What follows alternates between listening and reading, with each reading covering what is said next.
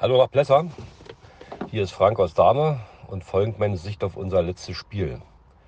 Nachdem Hannes und Sebastian im letzten Podcast ja ein wenig gerätselt haben, ob Dahme am Wochenende ein Spiel hat und gegen wen Elsterwerda denn das erste Spiel der Saison austrägt, kann ich das Rätsel lösen. Der TSV Dahme trat am Sonntag in der Elber Elsterhalle gegen den Elsterwerda SV 94 an.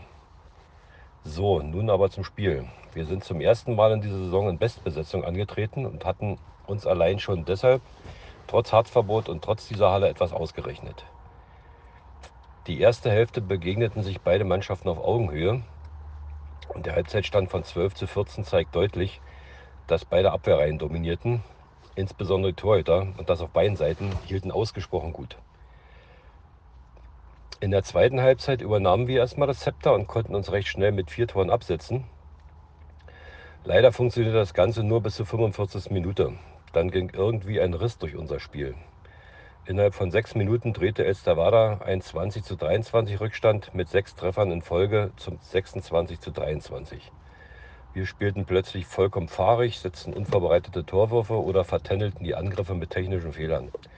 Eine doppelte Unterzahl direkt nach dieser Phase passte da zusätzlich noch negativ hinein. Eine Wende bekamen wir dann nicht mehr hin und verloren am Ende sicherlich etwas zu hoch mit 33 zu 26. Als Fazit bleibt festzuhalten, dass wir 45 Minuten sehr ordentlichen Handball gespielt haben, aber ein Handballspiel dauert eben etwas länger. Am Ende fehlte bei den entscheidenden Spielern sicherlich auch die Kraft bzw. Kondition und damit auch die Konzentration. Die sechs Zeitstrafen im Vergleich zum Esterada SV, die nur zwei hatten, spielte der Heimmannschaft dabei sicherlich auch in die Karten. Aber gut, es war nicht alles schlecht.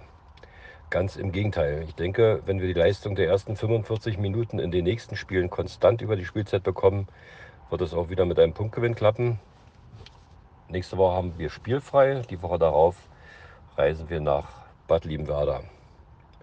So, das war's mal wieder. Schöne Grüße nach Plesser. Macht's gut.